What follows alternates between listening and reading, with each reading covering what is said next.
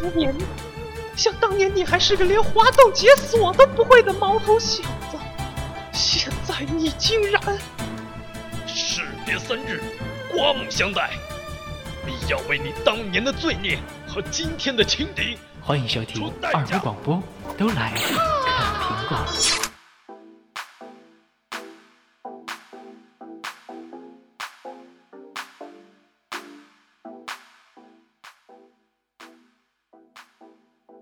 好，这里是二五广播，在每个星期四啊，不能这么说，应该说是反正每个月当中的不定期的哪个星期四，对啊，为您带来的都来啃苹果，啃苹果，啃苹果，啃苹果。然后呢，这是一档什么节目呢？嗯，专业，紧贴时尚潮流，对，紧跟时尚前沿，是呃，这个饭不离手，睡不离口，连蹲厕所都。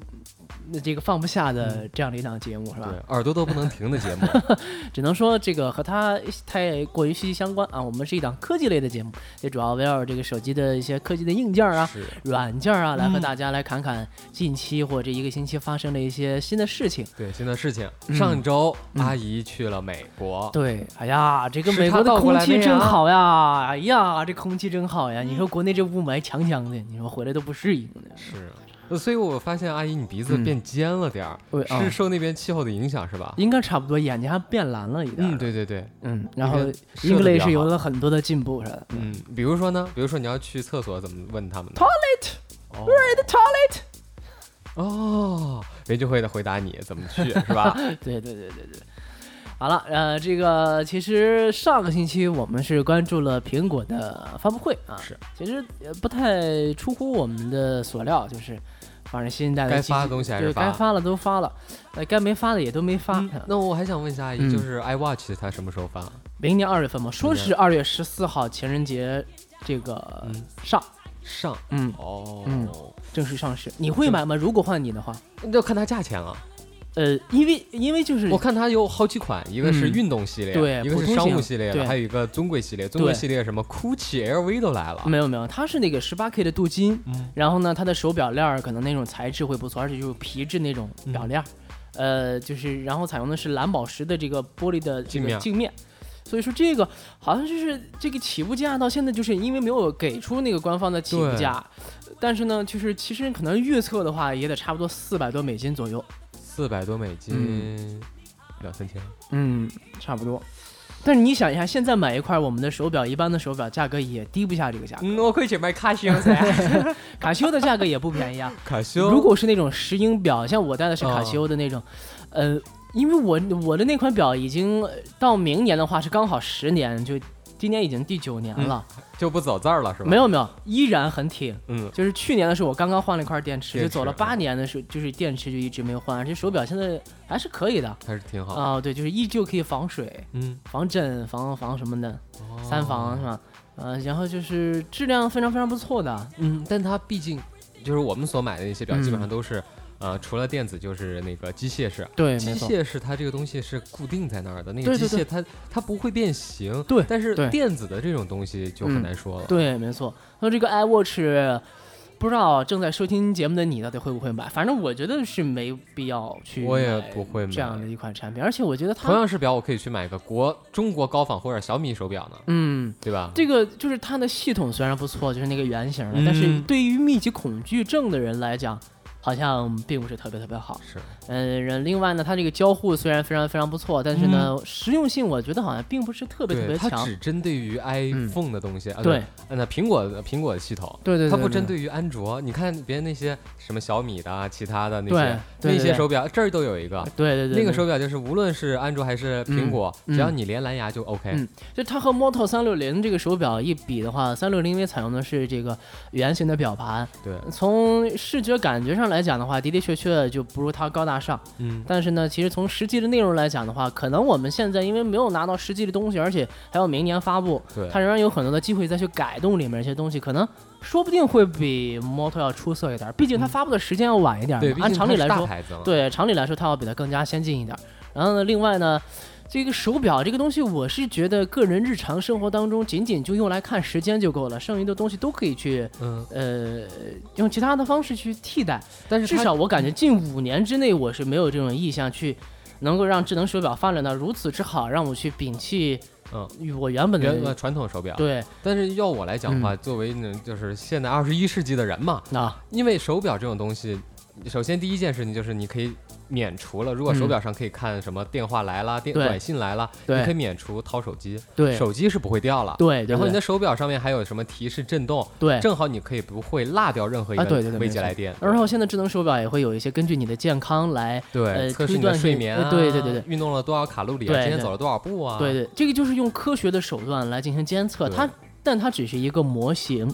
啊，就是根据它的一套计算的公式来告诉你你的脂肪含量是多少，嗯。那么你运动了多少，消耗了多少卡路里之类的，它仅仅是通过它的一套健康模型来进行制作的，呃，嗯。它未必能够真正反映到我们的人体的这个心呃这个呃健康的程度。是，如果嗯。换句话来讲，其实现在的科技其实把人类变成数字化了。对就是看看你的身体，嗯。就是直接以数字来代替。你的数字哦，今天是多少，明天是多少，看看你的体重，这个数字。嗯。以前我们看人是从他的外形啊，是是，穿衣服啊，是。脂肪根本就没算过脂肪含量，看他瘦和胖。对对，现在就完全全就看数字，对他这个超了点标，这个嗯。达了超过了普通数字多少多少多少，对对对，没错，就这样子了。就是 Apple Watch，如果听到节目，你也可以及时和我们来进行互动哈，到底会不会，你会买不买这款产品？我觉得，呃，有钱就买，对，就像乔纳森说的，如果呃你这样的一款产品要让那么多的人放下它很久戴在手上这个东西，其实还有一定难度的，对要让他喜欢。毕竟呢，据说这款手表的续航嗯是要一天一充。那我觉得，虽然手表我们会摘掉，对吧？每天晚上睡觉的时候会摘掉，但是我觉得，比起一款用了九年没换过一次电池的和每天一充电的来比的话，我可能还是会选择手表现在它本身的功能。嗯我觉得看看时间就够了。那很有可能就是未来做一个改进，就是如何让手表不放，就是不取下来插到嗯 USB 上面充了，对，呃，就是一个贴牌，啪扔那儿。应该说是是这么样的，无线充电 Moto 三六零也是有了的。那么其实呢，很多人在预测这个板子背后几个小，对对对对对对对那个电那电阻，对对对，没错没错。其实有人在讲一个问题，就是手机智能手机现在已经发展到了一种极限了，是已经到了一种顶端了。在硬件上呢，其实我们已经很超前、很先进了，嗯不需要太多的功能去实现了。那么接下来呢，可能就会往穿戴可穿戴设备上去发展，比如说眼镜啊，对啊，眼镜啊，手表啊这些东西曾，经有一幅图，就是说使用惯了那个 Google Glasses 的人嗯，，就豆眼眼睛都儿了。呃往上，就有一个只眼睛要往哎上瞟。就那种可穿戴的设备，我就感觉就糟透了，嗯真的是糟透了。因为你想，人们呃没有戴眼镜的人可能没有这种感觉和意识。如果有一个人戴呃戴眼镜的朋友，像咱们俩都戴眼镜，对对对，如果有一个东西在上面去显示信息，或者是那个你的眼神就会。反正就对面走过来一个神经病吧，这个啊眼神你也不知道往哪儿瞟的，是 就这种感觉就像。很多年以前有些人走路戴蓝牙耳机打电话一样的，对，觉得这是神经病啊。对对对对，但是总需要迈出的前一步。可穿戴设备的前景非常好，因为手表，比如说你除了看时间之后，如果以后可以接电话，是，可以简单的发短，信，看一看短信，哎对，那么还可以通过这个手表来监测到你的一些健康数据，是几天走了多少步啊，睡眠质量好不好啊？嗯其实这些还是没有问题的。对，没问题的。其实现在为什么要一电一充？就主要的原因是现在智能手机的一种发展，电池技术远远没有跟得上智能手机的发展状况。因为往往在非智能机的时候呢，你可以发现诺基亚什么都是待机一个星期，是，啊，至少也有三四天的样子吧。啊，但是呢，他们的那个消耗量对很小的嘛，所以那个时候电池就不思进取，它也嗯没有继续的往前推动力，它就往上面推多少毫安？对啊，对它它这个，因为一个星期的待机量，在我们来看是完全足够了的哈，你也没有那么多，那个时候没有那么多。后来好像是零九年还是一零年的时候就开始嗯流行三十天待机啊，，对对对对，两个月超长待机啊，超长待机机啊等。等之类的哈。然后其实所谓的现在电池技术并没有发展到和智能手机能够相互的匹配是，现在还没有一款手机能够达到一个星期的待机，三天其实就已经是非常非常不错的一个极限量了。前两天在那个新闻上面讲过，嗯就是泰国嗯发现了新啊、就是发明了新的电池嗯含量，嗯然后用这种新的能源来放在电池当中，可以嗯使手机三十天待机。嗯，哎，就是现在随着这种电池的技术的成长，你也会看到像 OPPO 发布了一些这种快充的技术之类的。其实可能我觉得在日后的三四年当中呢，电池的技术应该会有全新的一种革新。日后嘛，日后对嘛，日了再说。对，首首先是快速充电，可能嗯几分钟就可以充满整个电。另外呢，就是超长待机，而且电池会变得越来越薄。薄，啊，这应该说不定是未来的一种趋势吧。对，你可以看到一些呃美国大片又很有想象力、创造力的人们的未来的这些设备，到底透明的，对吧？透明的，然后手贴在玻璃上，啪就一个全息像钢铁侠一样的全息那种的感觉，未尝不可吧？我觉得在未来可能会有这种可以的更加那个的东西，但是可能需要。我估计咱死的差不多了，哎，不一定啊。建国一百年的时候，咱咱还活着呢。嗯，对，但是也说不定未来的一个发展动向是怎么样的。万一来个什么呢？对，然后我们有很多的互动方式了，也欢迎大家和我们来进行聊起来。虽然这档节目不是每个星期都会更新啊，是，但是一更新了之后，大家有什么东西呢？我们都会及时的回复大家。是的，对，比如说今天我们要特意提一下某一位同志。嗯，对，这位朋友呢，在我们的微博上面给我私信啊，对。他叫什么名字呢？他是他有一个要求，我觉得特别好玩。他说要在节目当中提一下他，提一下他，提一下。他，然后我们就提一下你啊。好，这位朋友，我们已经提了你了，是。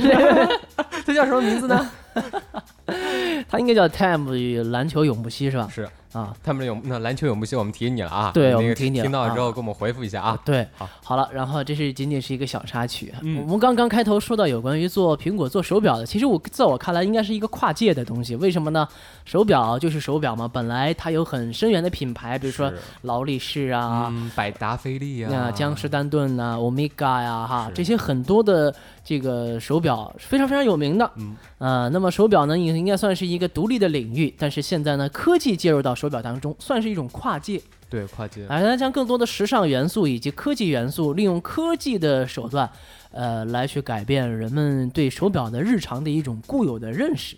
所以说，现在其实跨界这个东西是蛮有意思的。哦，太多了，比如说汽车最喜欢干这种事儿，跨界车，嗯，它又是 SUV 又是轿车，就是不伦不类那种感觉，对吧？就是跨界事儿干的特别特别多，是吧？Honda 的 Spider，嗯，它就是那个那轿车的形状，然后屁股是那个。SUV 的感觉，嗯，它有一个，它是掀背，对，斜的，呃，跨界这种事儿啊，干的特别特别多，嗯，现在呢也比较流行，嗯，总是喜欢去干个跨界的事情，跨界，啊，比如说你原本是种地的，嗯。非要扬起一盘，要干个什么其他的事情，实现一个转型对吧？跨界来来做一些事情，比如说再就是说，这个娱乐明星跨界成为了主持人，嗯啊，主持人跨界去演 电视剧了，啊，总喜欢这种瞎搅和的事儿。其实也不乏有一些明星啊，喜欢往这个科技上沾边儿，比如说著名的林志玲，呃林林志颖哥哥啊，林志颖哥哥。然后他就是每次都会在苹果发布会之前给我们剧透一下，是要剧透一下，然后拿一个模型来看一下，拿个模型，然后当时我们出来了一款黑色的苹果五，五啊，他弄了一个白色的苹果五，对对对对，然后这个初六的时候他又拿了一款六，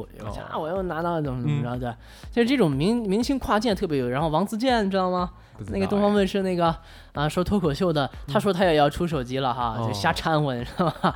这个就是说相声的也开始做手机了，这个真是郭德纲，这个真是做说相声来来来说来做手机了。那明星跨界做手机这个事儿呢？其实现在来说也比较常见了。我们这期节目呢，主题的名字叫做《来自星星的手机》。嗯，来自星星的手机是不是有杜教授呢？然后没有这个欧巴。呃，这个星星呢指的是明星。我们来看看明星跨界到底有哪些手机，老今天和大家来分享一下。首先第一个呢，我们就先略过它，因为它的名气现在来讲做的比较大。嗯，我们就放到最后来讲。最后一个来讲。呃，其实呢，我们都喜欢自己的明星了。呃，每个人都有自己的偶像，对吧？甜甜，你的偶像是？我的偶像，我自己耶。啊，一号阿姨，超自恋狂是吗？别迷恋我们，回头给您签名啊！今天晚上那个什么，好 好洗洗干净点儿。那个就是很多的明星啊，受到大家的热烈的追捧，哈韩的也好啊，这个喜欢中国明星也好，追求欧美的明星也好，就各种各样，我们通过微博什么都可以实时的关注到明星的动态。但这个不行，我们还要近距离的再拉近一步。啊，明星呢也是借此商机和一些著名的中国山寨手机厂商进行合作，推出了各种各样的定制山寨机。其实我觉得定制山寨机这个说法不是很那个。对，呃，其实中国能在呃网上啊，就是那种电销做大的做强的，其实他们不算是山寨了。嗯。那天我妈在网上淘宝上买了一个手机。嗯。哎呦，我拿到那个感觉就不对。嗯，为什么呢？它很薄，但是。但是很重，嗯，它很大，但是画面不清晰，嗯。然后我用那个电脑连在那用手机 U U S B 连到电脑上，用那个某个软件打开它，它显的是什么什么通，T 一。我根本就没听说过这个什么什么通，对，它就有很多的山寨车其实那个时候呢，我记得早些年前就是还停留在安卓一点五左右的时代的那个时候，苹果可能也就是三 G 三 GS 的时代，三 GS 那个时候其实满大街还是蛮多。山寨手机的，走走马灯那种，嗯，对，跑马灯，嗯，各种各样的六个喇叭，大喇叭音箱，各种各样的一万多毫安的超长待机那种四五百块钱那种山寨机，蛮多的，能把人给射死。对，但是随着智能手机的普及以及价格往下下探，对，这些手机就没有利润可做了，所以说就是消失殆尽。了。但是呢，明星，我也不知道为什么他们做的一些手机真的是从外观整体来看。质量简直是不敢恭维啊！嗯，和那种办电信套餐的等等的一些是 送那种手机差不多感觉哈。我们今天来评述一下，说来，我们来说说一个比较有名的人物。哎，谁？芙蓉姐姐哦，就是那个万千男宅男的偶突偶偶偶像，偶像偶像，还还可以。他跟凤姐比，他至少比凤姐漂亮。他真的挺励志的，对他很励志。我其实还是蛮佩服这个人的。然后经常说自己被家暴，然后接下来又是神经又出了点问题，然后就艾特王思聪疯狂的什么？对对对。然后这个芙蓉姐姐呢，当时和青城手机推出了一款定制的 N 一，嗯。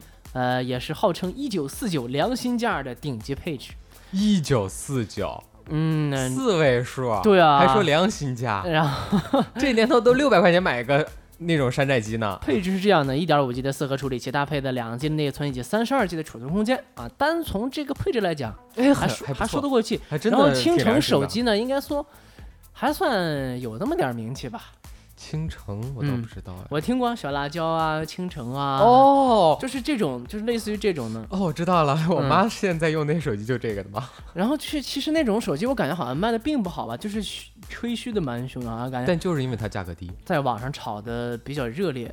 但它真的价格低，是吗？同比其他的电小辣椒的质量，质量我有啊，红的那个，红的我当时买的是小辣椒的那个最老的 i 二，嗯，还是从北斗星，我记得。对对，北斗星官网上面抢的呢，嗯，呃，那个手机现在用的挺不错的，只不过质量什么整个做工做工还挺好的，呃，有一个致命的问题就是它的前前置摄像头画面拍的是反的，你这么拿着拿着看，但是你的头是朝下的。哦。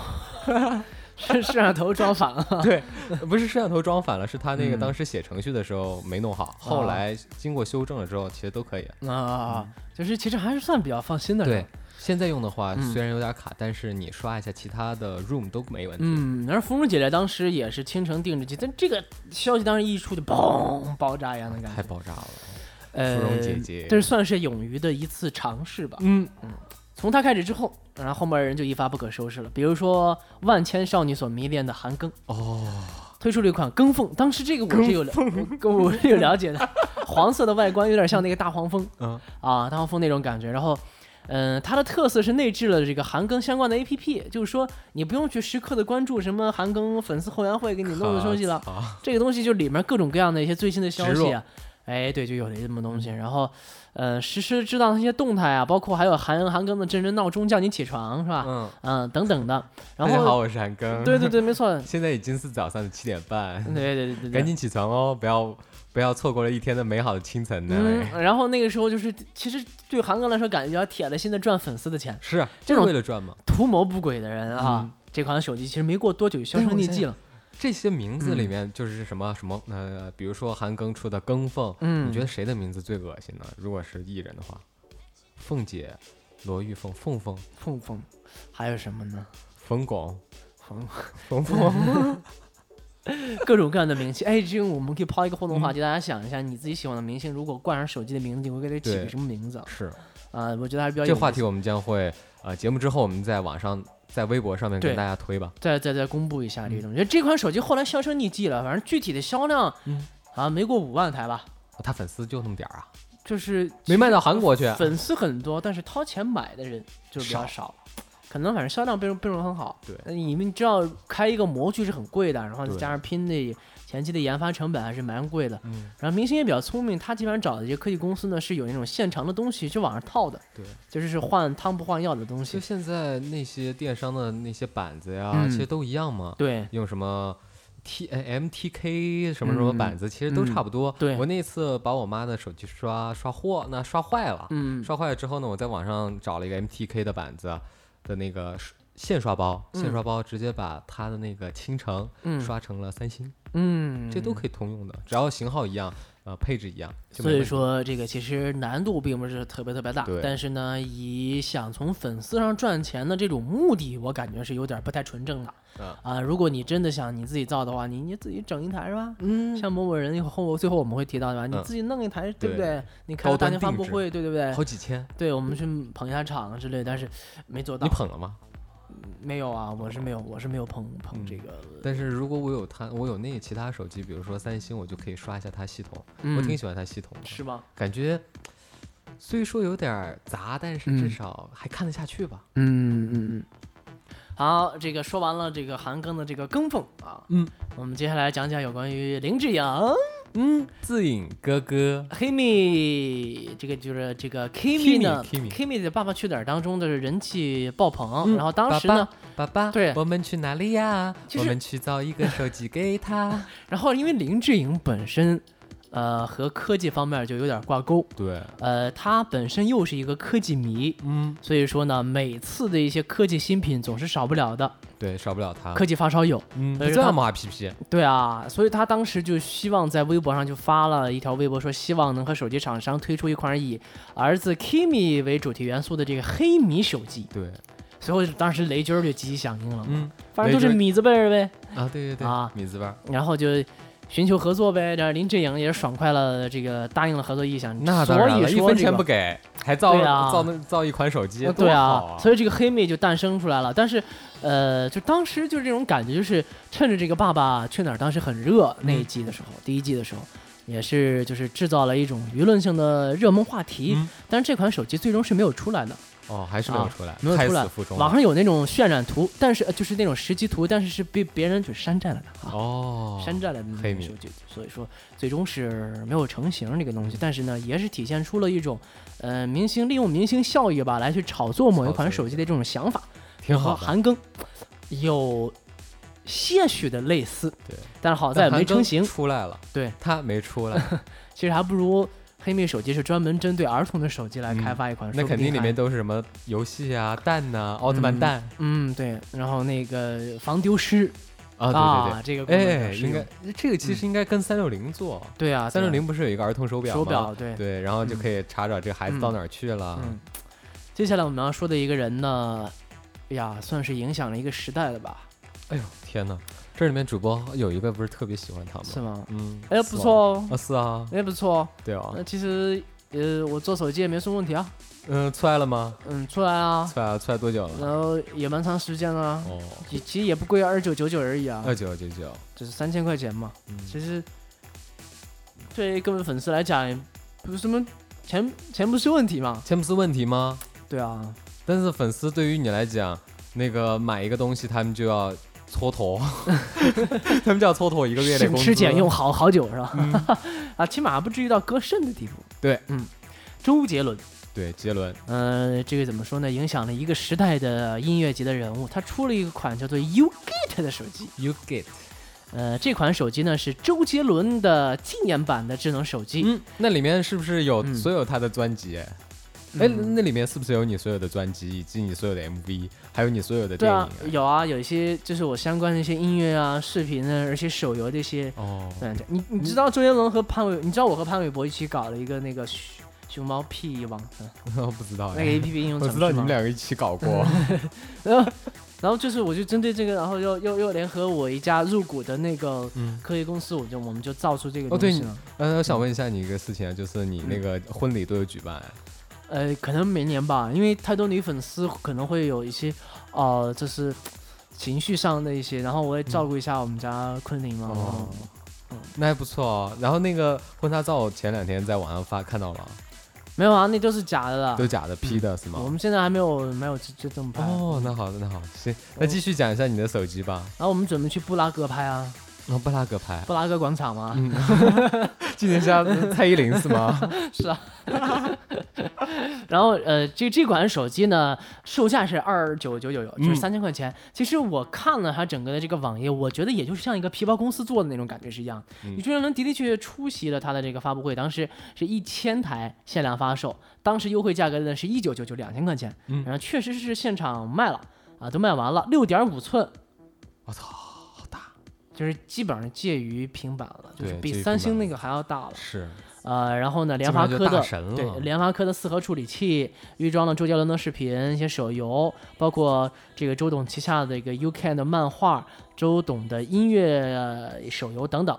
呃，主摄像头是一千三百万，前置是两百万像素，并且搭配了美颜系统。哦，讨女粉丝欢心的嘛。对对对，男粉丝一般不会这么傻去买这样一款手机。男粉丝一般不会去买这种手机。然后我去呃看了一下网络的评价，到现在为止一共四个评价。嗯。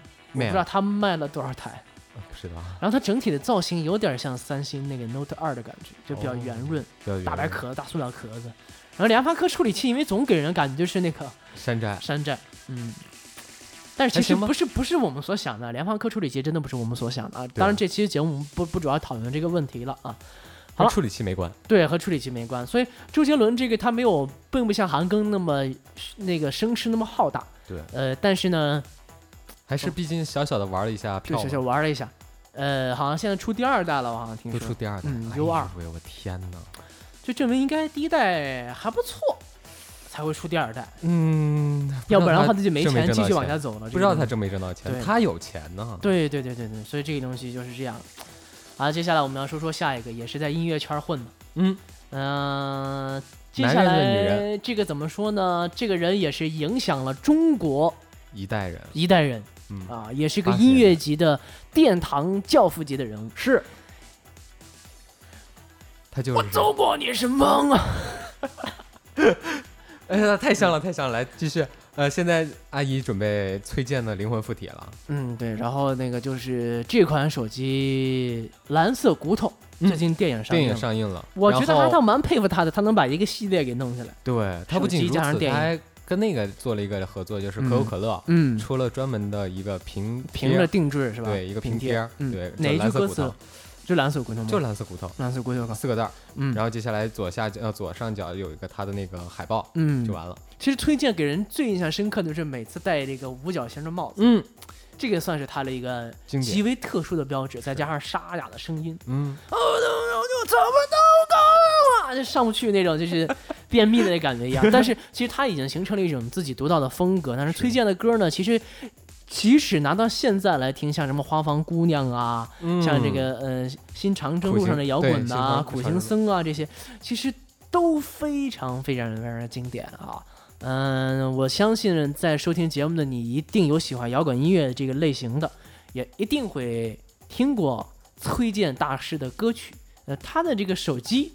也是国内首部个人定制手机。你看，人家摇滚教父手机也是做这个头把交易。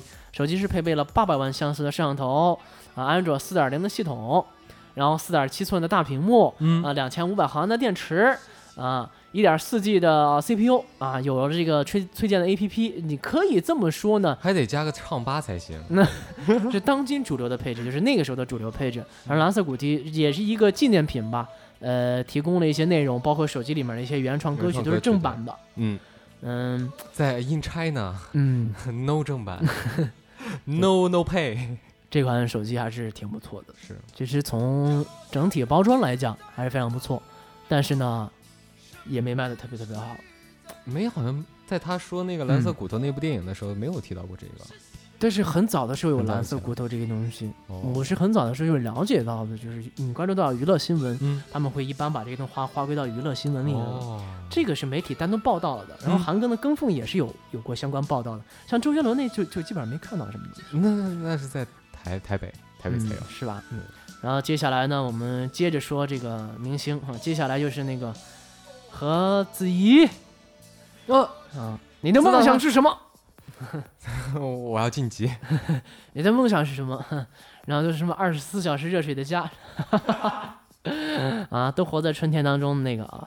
这个汪峰，哎呀，汪峰老是上不了头条，我也是有点遗憾的。嗯，我们没办法没有给他这种机会。生不逢时啊！怒放的生命，他也没怒放成；飞得更高，他也没飞得更高。反正头条总是没上，但是演唱会开了不少，应该说是赚的很爽盆满钵满。嗯，呃，他当时呢，在看过了崔健和韩庚之后呢，有点耐不住寂寞了，然后和深圳的某个公司就签约了一部手机，叫做一百家怒放。这个手机有和水木年华之前有过合作哦。也推出了有关于水木年华一百家的这个手机。我只知道有一个跟 OPPO 做过，嗯，哇，那个是荷塘月色。哦，那个凤凰传奇，凤凰传奇，对，像只鱼儿在你的荷塘，对对对，还好不是那个最炫民族风啊，哦，那那没没办法做了，那只能山寨了，走马灯转一圈。那个 OPPO 是只是请了他做代言人，但并不是属于定制型的，不是定制，但是他的那个风格真的就荷塘月色，有荷花有莲花，是个白的呢，然后边边角有蓝色的那种像青花瓷一样的东西。你觉得国产手机哪一款广告做的最好？就只有那个吧，我觉得 vivo 以及 OPPO 的，虽然他们他他们都是师出同门啊，但是他们的广告我觉得做的真的非常非常不错。对，vivo 的是陈坤，陈坤打的那个不错。没有 OPPO，那是 OPPO，OPPO 的 N One。哦，对，N One。然后接下 vivo 这几年真没。vivo 的一些那个广告，比如说 vivo X Shot，就是那个什么，那个坐那个公交车啦，在大巴咔闪了一下，在那拍那个美女的，就是什么虽然没有。什么？但是可以把你留在心里啊！什么那个 X Shot？然后在我印象当中，vivo 最多的是湖南卫视吧？对，欢迎收看 OPPO vivo。对对对对对，OPPO vivo，欢迎收看富高 vivo 智能手机快乐大本营，我们是 快乐。哎，那那还有我们那个快乐家族的 签名签名呢？对。然后就是，呃，其实广告来讲的话，国内小米。它的广告印象我并不深刻，虽然它放在春晚，但是没有给人留下太太多深刻的印象。对，主要是那橘红色跟底色很符，对，合在一起就看不出来。然后这个怒放一百，嗯，然后就是那个时候呢，售价配置都不是特别特别诱人，所以说呢，就是还没有怒放就凋零了，就谢了，就谢了。然后水木年华一百加你也没有听说过，没听说过，没听说过。所以就两款都是比较失败的产品了，嗯，所以不能玩呢。对，没错没错。然后接下来呢，很有一个意思啦，就是我们经常吃的那个，就是这个味儿。康师傅啊，康师傅啊，最近也是饱饱受这个少水油的这个影响。呃，康师傅做手机，然后呢进军手机行业，成立了一款品牌，独立来运营一款叫做 G One 的手机。G One，哎呀，看了这个手机之后就是香不？能多加点料不？有蛋有肉，还有火腿肠，还有火腿肠，就是这个味儿。然后呢，它也是推出了这个手机，嗯，呃，分辨率八百乘四百八，哦，四寸的触控屏，一 G 的双核处理器，五百万后置，三十万前置，一 G 内存，四 G 储存空间，不厚道吧？这个不厚道，太太太太太复古了。这款手机看起来真的有点像电信送的那种手机差不多的那种感觉。很有可能就是你买，比如说你买六件，嗯，六件康师傅送你一手机，嗯，康师傅手机，这倒有可能。对对对对对对。结果所有人都吃着肠子都断了。这个雷声大有点小，这款手机也没有引起太多的关注，只不过是。内部定制就是嗯，象征性的茶余饭后娱乐一下吧。哟，这个红烧牛肉味的推出手机了啊！对，呃，其实在日本出了一个东西，就是味道的那个手机的什么什么分析器，好像是，嗯就是当你在用那个 A P P，它是插了一个小模块，嗯，插在那个 iPhone，当时是 iPhone 四的时候出来的，插在它那个 U S B 上面。接下来呢，你在那个 A P P 上面点，比如说我要闻那个。红烧牛肉味儿，点一下，哎，那个东西就冒味儿了，是吧？就冒出了红烧牛肉的味道。你还记得当时 iPhone 四发完发布完了之后，说苹果研发出那个水滴型的那个屏幕就可以闻那个味儿吗？草莓型的，当时，嗯，呃，我只知道杰士邦可以闻，就是有那个道。呃，到处那种视频似的，其实那个是假的嘛，因为苹果根本没有发布那那个。但日本那个东西是真的，是吧？嗯，点一下，它那个连 A P P 程序点一下红烧牛肉或者拉面，什么乌冬啊，什么这各种各种汤的味道，哎，点闻就会出现那个味道。科技真发达，对，这个适合于减肥人士，饿了就闻两下，满足一下自己的味味，对，然后就行了哈。嗯，好，呃，康师傅，你在想还有没有？给我来点什么？甲基苯丙胺的味道，嗯，爽了 啊！康师傅，呃，哎呀，一个做食品的做手机，跨界的蛮远的。对，他可以做泡椒牛肉味儿，老坛酸菜味儿的。对，有人模仿我的脸，牛肉味儿的，还有人模仿我的面。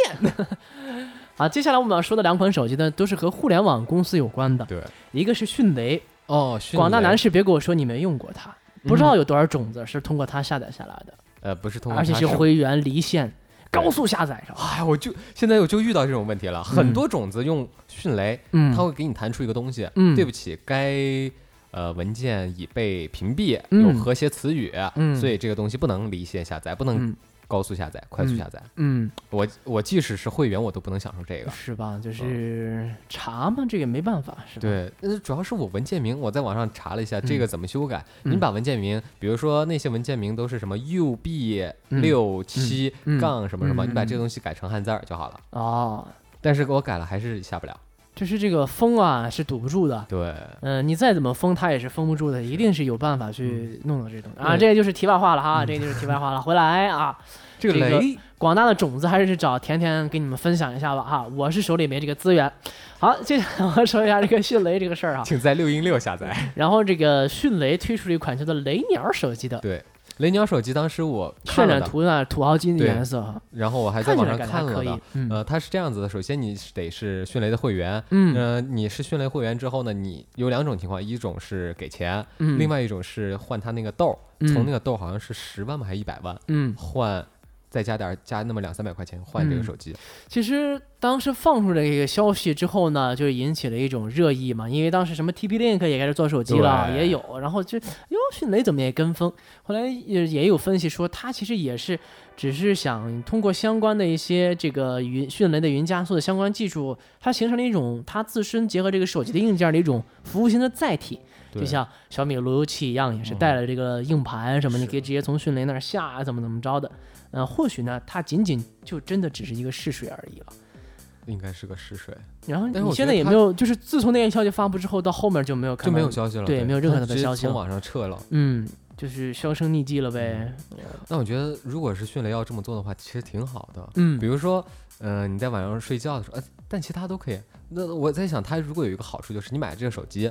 可以免费两年的会员，嗯，还白金会员，那就可以了，嗯，PT 会那 PT 白金会员就完全没问题啊，我宁愿，嗯，你想我两年去买他的会员花多少钱？我买个手机一样的可以得到两年的，对对对对，那是一个诱惑力，但是他没做这个也没办法，不知道后续会不会有没有啊？主要是。他的营销团队没有我们，说不定今天听了这期节目被训了老总听了之后啊，你们两个那个什么，那明天来深圳上班。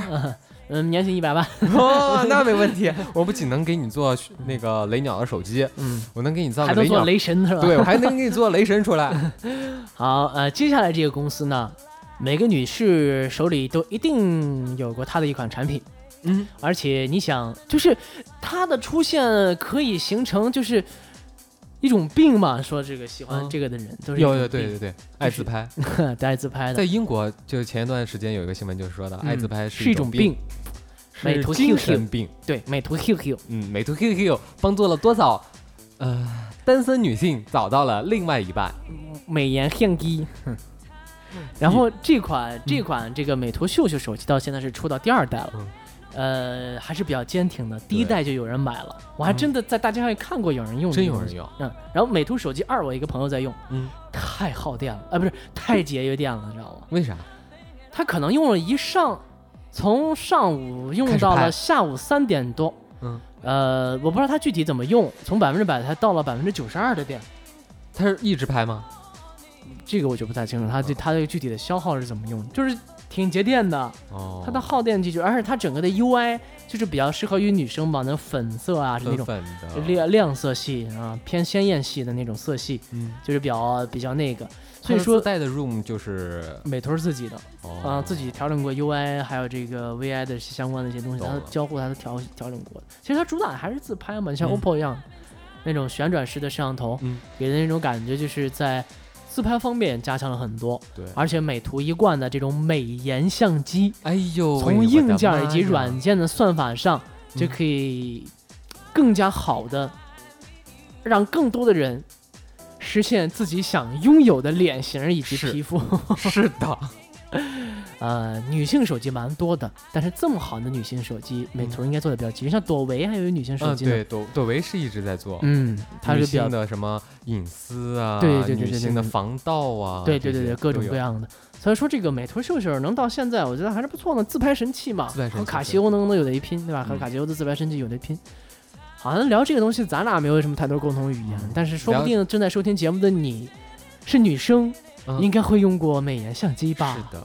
没用过后应该用过，我现在还用了，我现在还有美图秀秀呢。现在是是是，但我只用它那个拼图，然后你有可能从女生变为女神，嗯，是吧？对，没错。所以说，提醒广大男士不要光看女生的自拍照，是的，这个是很有嗯忽悠成分在里面的，是忽悠成分。如果你想看到她的真颜，请往她的脸上泼盆水。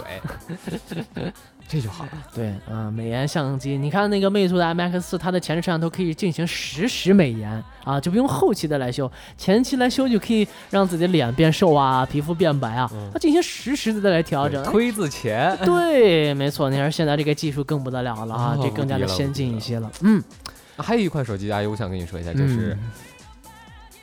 那个叫什么名字呢？爱奇艺，爱奇艺，啊，爱奇艺专专门做了一款手机，嗯，就是绑定他的爱奇艺，给他爱奇艺的 VIP 会员。对，我觉得其实说到现在，以上我们所说的一些来自星星的手机，真的它就是来自于星星的，是，呃，没有什么特别的惊喜亮点，也不会引起市场的太大的反响，对，仅仅就是昙花一现，砰一下就没了。对你现在去看看现在手机安卓的手机市场，对，除了方的就是椭的，对，没别的形状了。所以说，你说你怎么和小米争啊？嗯，啊，它强大的系统，对吧？粘连呃粘连度这么强，你怎么和魅族争啊？人那么价格一七九九，对吧？你怎么呃你怎么和情怀争啊？对吧？人那么那么强的情怀，对吧？你怎么和 iPhone 争啊？对，不要命不要身。对，不要肾，对，不要脸的，什么各种各样的都有的，这个对不对？所以说，其实我觉得这种你没办法和这个 PK，即使粉丝再多，粉丝还是会 PK 的是什么？对，的价格。对，粉丝还是很清楚这个手机到底是干什么用的。追星是追星，但是还没有到一款明星能够做出的手机让我们如此之追捧。但是有一个人就做到了，谁？那个叫 English 的 Teacher。哦，对。锤子啊，锤子手机，Hammer，罗永浩老师真的是跨界。你说一个搞英语的去搞手机了，嗯，这个人啊，这够傻。我就在想啊，同样都是 Hammer，嗯，为什么别人汽车就是路虎呢？就是那个悍马，嗯，而变成手机就成了锤子了呢？嗯，这个还真不太清楚哦。因为罗永浩老师呢，曾经。砸过西门子的冰箱哦，所以说呢，他背后绑着个红丝带以及魁梧的身形，后面拖了个大锤子的这个形象，就深入人心，深入人心。所以说他就自己起了一个叫做锤子手机。其实我们也有也有相关锤子手机的节目，大家可以去翻听一下。呃，罗老师算是跨界做手机比较成功的一个人了。嗯嗯，我个人觉得锤子手机有很多可圈可点的地方。在 Smartisan 的 OS 上呢，您看到很多人性化的东西，对，拟物化等等，其实现在看来还真的是非常非常精致的。对，虽然板扁平化现在已经成为了一种趋势，趋势，但是拟物化呢看起来仍然非常非常不错，而且它这种呃九宫格的这种排列的效率的的确确很高，整体的 UI 项目做的非常非常的舒适。其实，呃，叫我看来的话是可以扔掉 iPhone 对。了，但是因为本身安卓的一些 APP 在部分的优化上面的的确确和 iPhone 还是没办法没办法没办法比。另外，它在系统的一些逻辑方面，它仍然是靠实体按键。那现在 iPhone 已经到这个侧滑动的这种逻辑上了，就不需要基本上尽很少的去使用实体按键来进行操控的时候，安卓现在仍然无法摆脱三按键的这种局面。是啊，而且罗老师使用了实体按键。嗯。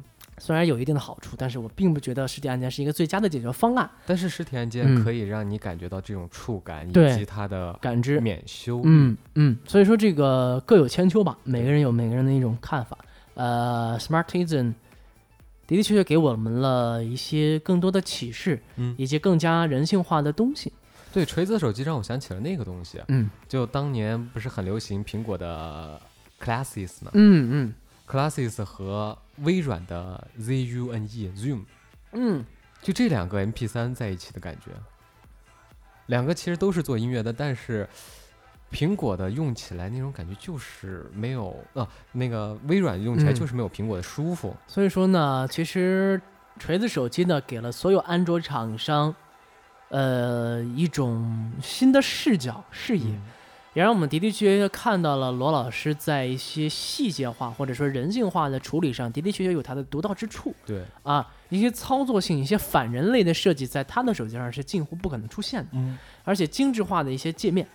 呃，以及更加人为人人性化的一些软件的操控，使得这款手机其实三千块钱如果只买个系统，我觉得是值的啊。但是你也可以花三千块钱去买个别的手机刷它的系统啊。嗯，三星就可以移植移植。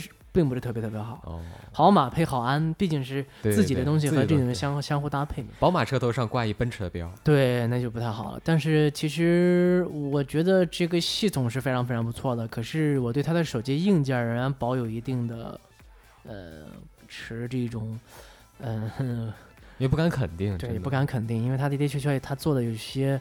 很多就不人性化的东西了，比如说它的造型，对吧？嗯，嗯，它的这个手感，对吧？你一个你在一再强调人性化东西，可是它手感不好。虽然它很立体、很方，那手感不好，而且它的贝壳，它是那种有弧度型的。呃，你不去贴膜呢，它就会拉很多的臊子，会很难看。贴了膜呢，又贴不死、贴不上。嗯。另外呢，手机拍照的的确确，尽管它吹得很好，但是确实实际效果。太差了，因为我有实际的把玩过这个锤子手机，它是在强光下对焦都对不上，根本连对。都对不上。我的微博上有这个两图的相关的比较，所以我觉得，嗯，在硬件上呢，它并没有太多能够打动我的东西。嗯，在软件的操控上呢，它的的确确非常不错，而且锤子其实手机特别特别大，哦，很笨重的感觉，很笨重，很笨重的感觉。但是嘛，第一代产品嘛，对，能做成这样会改的，对，不错了，期待 T 二吧，只能说期待 T 二，虽然是网上骂声一片。T 二，你预计一下也还应该是这个价格吧？天哪，嗯，因为罗永浩还是美图吧？罗永浩呢？怎么说呢？微博上骂他的人特别特别多。对啊，嗯，锤粉人有很多不理智的。嗯，呃，怎么说呢？哎呀，锤子手机这个不太好评价，也不太好说。它有它的优点，当然也它也它有它的弱点。但是粉丝呢，应该保持自我的一种理智。嗯。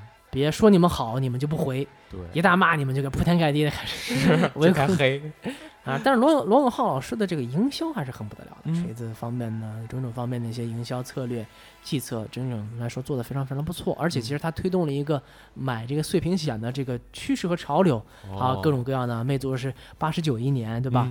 然后那小米是多少钱呢？也有碎屏险，各种各样。碎屏险，现在那天我去换苹果的时候，发现什么一百多。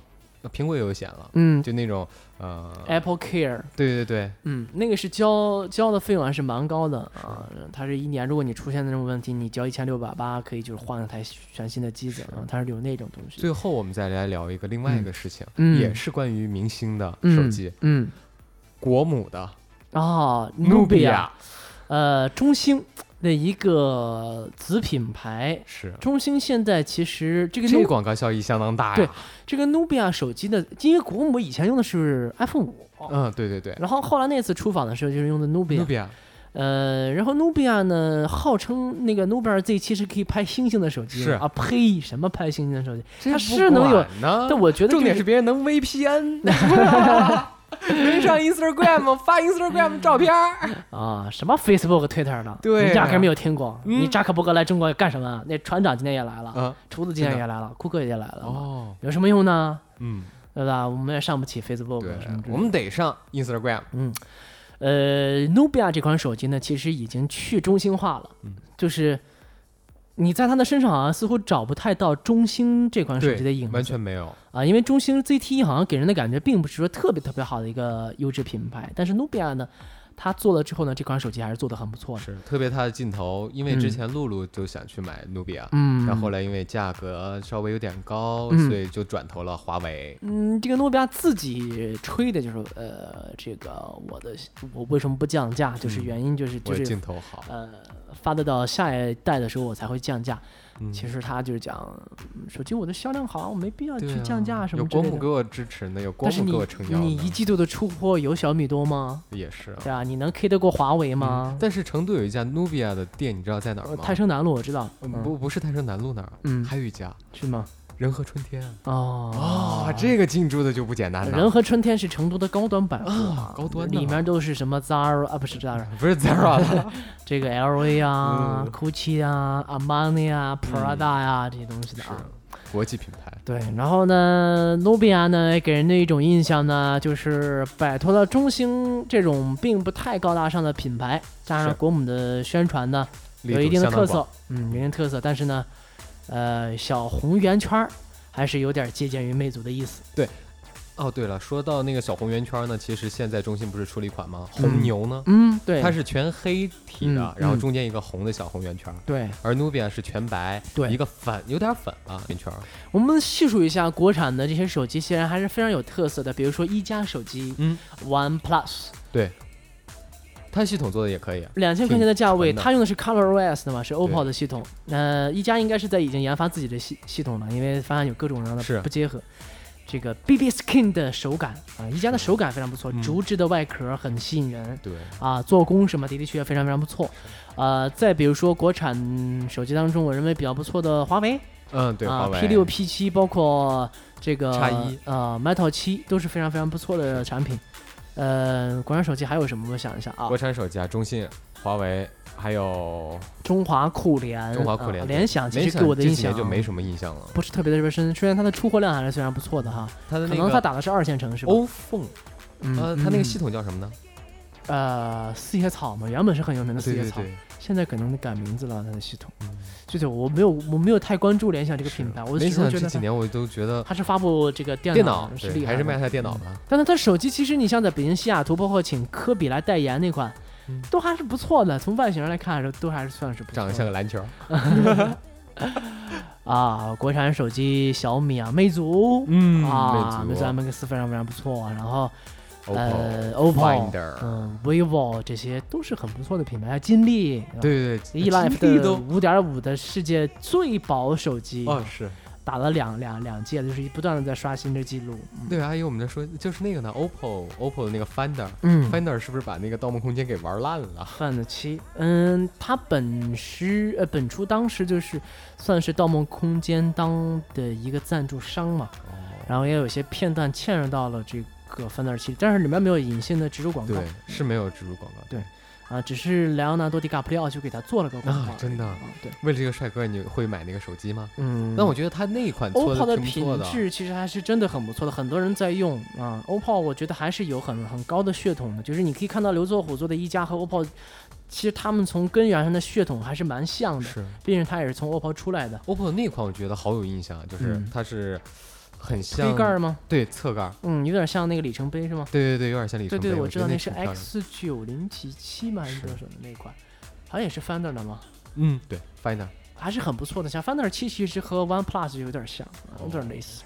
OPPO 的 N 三什么做的都挺不错的，呃，N 一 OPPO N 一然后马上发 N 三了嘛，嗯呃，其实都做的嘛。OPPO 近几年的技术呢，包括软硬件方面都做得非常不错。然后 vivo 也是，嗯 X Shot 是目前来讲的话，唯独可以超过苹果的拍照的嗯手机哦，啊。然后呃魅族对？魅族，然后再就比如说 vivo 的一些那个 X Play 啦，它的这个极致的呃发烧的 HiFi 级的芯片儿嗯，啊，然后那应该是索尼了，索尼的 X Play。没有没有没有，vivo 呃 vivo 发了 X Play 的哦那个极致的 HiFi 的芯片，呃，然后再就是 HTC。嗯，HTC，HTC 近几年，呃，今年怎么说呢还有？TCL，TCL 它又犯贱啊！TCL 的么么哒。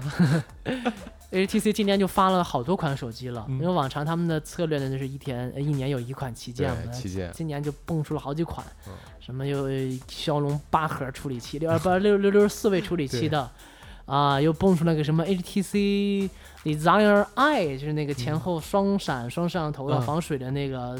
主打自拍的，反正今年它的产品线又很乱了。Desire 就是这个渴望系列出了发了好几款机型，嗯，然后 HTC 的 One 呢又出了什么一八的时尚版，然后 M 八，然后啊有一个 M 八 Mini，哎呀，就是今年又开始走它的老路线嘛，走老路呗，反正能东西卖的多。嗯，嗯，那不产品弄得多，然后卖的相对就是算多点儿吧。对对对对对对。为了一个大数据，嗯不知道你喜欢哪款国产手机？可能有很多的米粉儿对啊，可能有很多的米粉，也可能有红米，我的小米，对，有可能很可能有有很多的美粉儿，对呃，有可能很多锤粉儿。对，啊吹粉儿，不管你喜欢什么样的手机，嗯，日常生活当中啊，还是接电话、打电话、对发短信、呃上微博、别玩微信，太依赖于自己的手机。对，别起床第一件事摸手机，睡觉最后一件事摸手机。睡觉的时候呢，除了摸这个，还能摸什么呢？手机不要放在离床太近的地方，一定要离这两米远。充电的时候呢，尽量的将 WiFi 信号以及手机信号全部都关闭，就开启飞行模式。温馨提示，呃，关机充电当然更好。然后呢，晚上的时候千万不要关灯去看手机，因为这样对眼睛的刺激非常非常大。另外，同时呢，在一醒来的时候，千万不要第一时间去忙着摸手机，因为那个时候的 LED 屏的这种亮度对你的眼睛的刺伤也是非常非常大的。所以千万要注意各种各样手机带给我们的一些影响。是，呃，少看一点儿，嗯少这个晚上的时候少玩一些，是，多陪陪家人，嗯，少去多做点运动嘛，光想着什么连什么 WiFi 乱七八糟的，对吧？没必要，没必要，没必要。手机就是发个发个微博，哎呀，我好累，我想嗯睡了，我要正常的休息，我要正常的生活。手机呢，就是打电话、接发短信就嗯可以了，没有什么其他的。呃这个是它现在可以解给我们解决很多很多的问题，但是不要太过于依赖它，嗯把自己现有的手机呢，能够均衡的评估一下，呃，手机在你的生活当中占的比重到底是多少。很多人去买一部 iPhone，但是他连 iPhone 很多的一些隐藏性以及基本性的功能他都玩不转。其实呢，买的并不是 iPhone，只是它的一种品质，觉得自己哦，哎，我有钱，对我有部 iPhone 或者怎么样，哪怕省吃俭用也要去用 iPhone。因为我的呃朋友圈里面都是这些人。嗯嗯，真正是说 iPhone 能用上多少功能呢？嗯，可能未必有那么多人能够玩的那么那么的利索和清楚。是，换句话来说，其实苹果你用到了它多少的性能，多少的东西，其实一部手机你能用上的功能，我觉得也就是差不多百分之四五十就应该说到一个极限了，不可能嗯用人都用得上上百分之。七八十的人都属于是专业人呃士。对，现在呃，你像开发者，可能他们用的就会，比较他们肯定你像现在我的手机程序当中，可能嗯、呃七八十个程序能够经常点的，每天能够经常用的，也就无非那些对电话、短信、短信、设置飞信、啊、微信、微博、QQ 相机没了。啊、通讯录、照片儿，基本上就这些了。其他的那些程序都是时不时的点每天点击率很少，有些就是放在那儿为了凑数好看的。对，其实有的时候我就在想，那个 3DS 嗯做了一个东西，就是嗯一个日程的管理，嗯它会监测你每天用过哪几款程序、嗯哪几个游戏，嗯它会列个表。对，苹果其实我觉得它下一代可以这么做一下，嗯，你可以测试一下你这它现在已经有那个耗耗电量的那个后台比嘛，嗯就可以看得出来哪一款这个 A P P 应用程序耗电量是多少。其实你就可以看得出来你每天的点击率是多少。哦等点一下，阿击姨，我给你看看那个 3DS 你就知道了。嗯点就这一款你用了几个小时，它会告诉你。对对对然后哪一款游那游戏你嗯玩了多少，它是排第一，它会告诉你。对对对对对其实我看到很多朋友圈里面就是秀啊，比如说什么，哎呀，我不是没有钱啊，不是呃不是买不起什么什么，我还是练就我以前的笔记本电脑，我现在终于换了一换了一台苹果。我一般都会在底下留言。你应该装的是 Windows 吧？他们的回答很坚定，嗯，是的。是的我请问呢，你买苹果干什么？是的，你买一台 Windows 的电脑，现在联想的 Yoga 一样也超薄，一样的也超长待机，一样的三秒极速对，急速还可以启动触碰。对，还可以触碰，你为什么不买它呢？你要去买一个苹果呢，对不对？你买苹果的话，就用苹果的系统嘛，还是很好用的，对不对？嗯，虽然十点十有点难看，扁平化有点接受不了。所以说，我们再去买一款电子数码产品的时候，一定要正确的去评估自己真正能够用得到多少的。当然，如果你真的不差钱儿，你就想去显，我也不反对，对，我也没法反对，不该我事儿，对吧？但也不该是我你事儿。我们得从实际去出发啊。其实其实国外就很多他们买东西都是以自己的实际情况来去出发。很多人我看现在也用的 i iPhone 四四 S 也挺欢的嘛，也未必要嗯换一个什么全新的但是他们傻了，把嗯系统升到了 iOS 七啊，没有有四已经升不到八了。升不到，升不到，对，呃，所以说我们在买数码科技产品的时候，未必是最贵就是最好的，嗯未必买苹果就是最好的啊，只有适合自己才是最好的。嗯，不要太过于盲目的跟风，啊，真的就是这样的。其实你买很多的东西呢，未必它的功能能够真真正正的用得上，还是量力而行为好。对好，感谢阿姨谢谢大家从。美国回来，哎呀，不容易。没被说这个，没见到枪没？嗯，看到枪了没？那 AK 四七什么多得很。真的啊嗯玩了吗？没有，没有，没有绿卡，你怎么肯定玩枪呢？那大街上有看到那些 gangster 有没有朝枪对着你？没有，没有，还是很友好的。美国人民还对我们是很友好的。嗯，哎，我有朋友在美国啊，其实我就和他聊，他说他现在在美国上学，就是打工，薪水，呃，在餐馆做工，一个月差不多能挣三千多美金。嗯，我说三千多美金，你平均的生活什么乱七八糟能剩多少？他说。抛去租房这个，可能每个月还是能差不多能剩个一千多美金存。哇塞，那三千多美金什么概念？嗜好吗？啊，他有不良嗜好？没有没有没有。呃，而且他还买了个二手车，才几千美金。对，而且油钱很便宜。我说停车呢，随便停啊，随便停啊，大马路上啊。但是很有可能就是你停完了之后车不见了。然后就是，嗯，你说哈根达斯就是九毛钱。对，一美金，嗯就是呃，李维斯什么的，就是二十九啊，差不多那种，就是在我们眼当中是贵的东西，在别人眼里都是很便宜的东西。你想，他作为一个打工者，在餐馆当中打工，三千多的美金，我们算一部 iPhone 六百四十九美金，才占他三千美金的多少？而一部 iPhone 卖到五二八八，请问大家现在平均工资可能是三千人民币，对，我们需要存两个月且不吃不喝才可以去买一部 iPhone，所以我们在买电子产品的，因为电子产品真的不便宜，你要去充分的 in China 对衡量啊，整体的衡量，呼吁吧，然后，嗯，汇率调到一比一，对，over，相信有一天美元会比人民币还不值钱的，嗯，回回头会倒过来的，嗯，一人民币兑八美金，八美金，哎呦喂。美国人给我们当奴隶，不可能的。中国人那么多。好了，今天节目到这就结束了。各位有什么样的这个及时的互动问题呢？都可以和我们来随时的进行联系啊，我们都会及时的回复大家的。是的，好，有求必应。嗯，下期再见，再见，拜拜。